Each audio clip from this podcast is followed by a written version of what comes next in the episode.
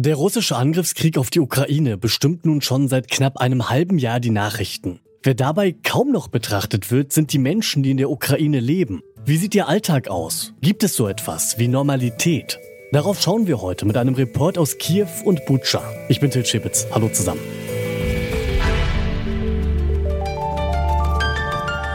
Zurück zum Thema.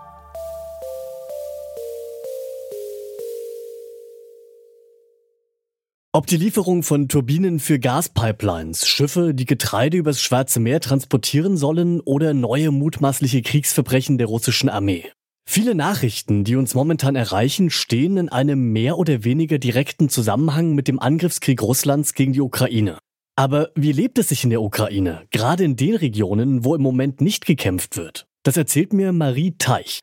Die Leipzigerin hat ukrainische Wurzeln und war kürzlich drei Wochen im Land unterwegs. Dort hat sie verschiedene Menschen aus Wirtschaft, Kultur und Bildungseinrichtungen getroffen, unter anderem in Kiew und Butscha. Ich habe sie gefragt, wie sie die Lebensrealität der Ukrainerinnen gerade einschätzt.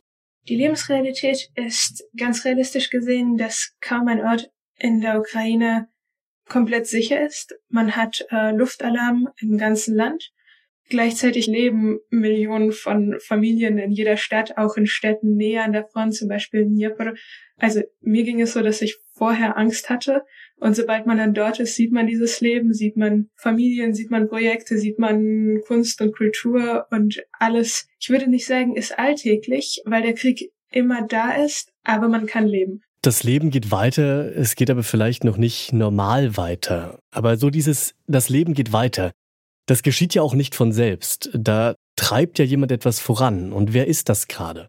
Wer ist dafür verantwortlich, dass das Leben in der Ukraine wieder möglichst normal wird? Gibt es da Initiative von der Regierung oder liegt es eher in der Hand der Menschen vor Ort? Ich hätte fast das, ein noch stärkeres Bild. Nicht das Leben geht weiter, sondern es ist wie eine Konzentration von Leben. Es ist ein sehr starker Wunsch von ganz vielen Menschen, nicht um ihr Überleben, sondern gerade um ihr Leben zu kämpfen. Und ich hatte auch sehr stark den Eindruck von dem, was ich gesehen habe, dass weniger Regierung ist. Auf die Regierung ist wenig Verlass. Die Bevölkerung der Ukraine weiß, dass äh, sehr vieles korrupt ist, sondern dass es gerade Netzwerke sind, sehr viele freundschaftliche Netzwerke, Menschen, die oft entweder aus den Institutionen kommen, die gerade nicht so gut funktionieren und sich vernetzen und mit sehr ambitionierten Projekten anfangen, trotz dem Krieg. Was ich mich frage, beziehungsweise was mich wirklich verwundert oder staunen lässt, nach all den schrecklichen Erfahrungen, die die Menschen gemacht haben und mit dem Schrecken, der auch immer noch stattfindet, Woher nehmen Sie denn die Kraft, sich jetzt trotzdem so zu engagieren? Ich würde sagen, es liegt in der Luft.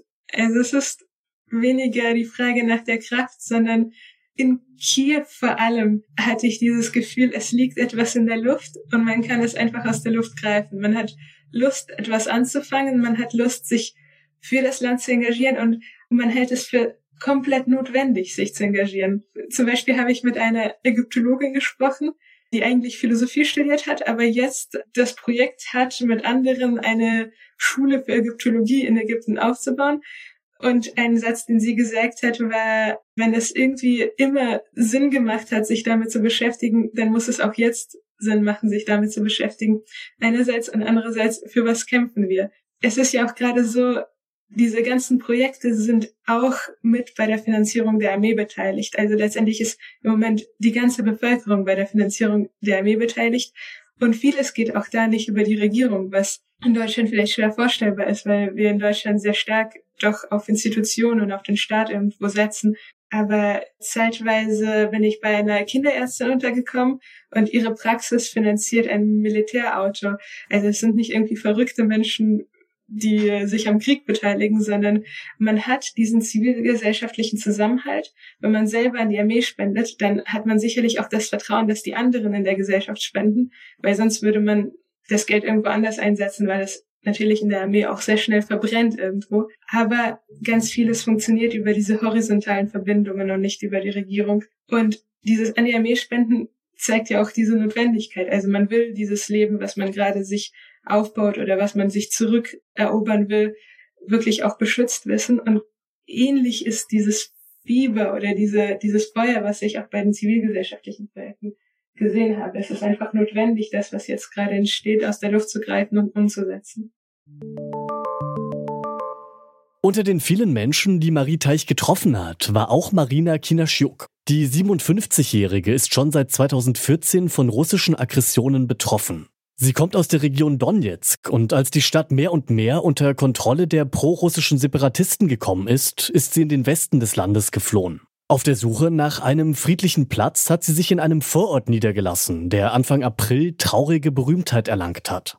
Sie ging nach Butscha. Hier hat die russische Armee gesicherten Informationen zufolge Kriegsverbrechen begangen. Mindestens einige hundert Zivilistinnen sind durch Soldaten ermordet worden. Auch von dort musste Marina fliehen und war mit der Familie ihrer Tochter in Lviv im Westen der Ukraine. Jetzt ist sie seit kurzem wieder zurück in Butscha, in ihrem alten Haus. Der erste Besuch, den sie dort wieder empfangen hat, waren Marie Teich und ihre Freundinnen.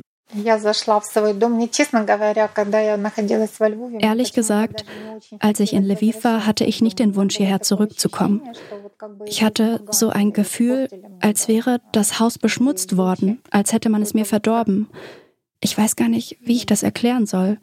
Aber als ich hier ankam, es wieder sah, fing ich an, mich neu an das Haus zu gewöhnen. Ich bin fast ein halbes Jahr nicht zu Hause gewesen.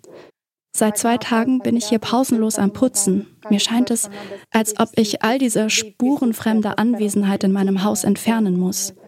Viele Nachbarn haben geschrieben, dass in ihren Häusern auf Dinge geschissen wurde, Gegenstände zerstört wurden, dass zum Beispiel in Toiletten geschossen wurde, in Fernseher geschossen, einfach so alles zerschlagen war. Bei mir ist mit Gottes Gnade nichts angerührt worden, außer der Alkohol. Aber Trotzdem, allein die Tatsache, dass Fremde in deinem Haus waren, dass du komplett wehrlos dagegen warst und sie tun und lassen konnten, was sie wollten, von diesem Gefühl muss man sich jetzt wieder befreien. Jetzt wasche ich hier deshalb, poliere alles ab, segne es mit Weihwasser.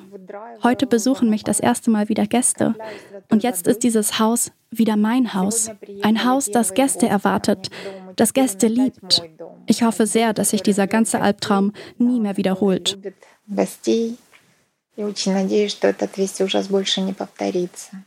Hoffnung auf der einen Seite, auf der anderen aber auch ein unbedingter Wille. Den hat Marie Teich auch mit Blick auf die gesamte Bevölkerung wahrgenommen. Es gibt nicht die Möglichkeit, diesen Krieg zu verlieren.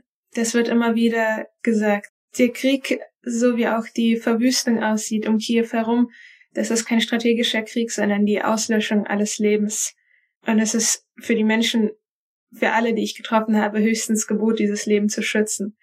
Nicht zu verhandeln, nicht zu versuchen, ein Verständnis für Putin aufzubauen, sondern dieses Leben zu schützen und gleichzeitig es florieren zu lassen. Und gerade dieses Anfangen vom Neuen ist sicherlich auch eine Bestätigung auch für die Menschen dort, dass es in ihrem Land weitergehen soll und dass das Land eine Zukunft hat und vielleicht nicht einfach nur eine Zukunft, sondern dass wirklich Neues gerade geboren wird, neue Bedeutungen, neue, neue Sinninhalte, die letztendlich das Leben irgendwo dort reicher machen. Und gerade deshalb muss es für die Ukraine weitergehen. Also für eine freie Ukraine.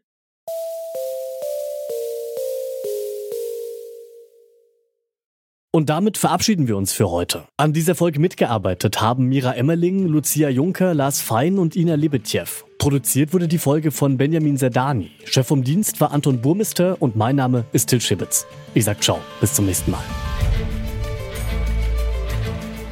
Zurück zum Thema vom Podcast Radio Detektor FM.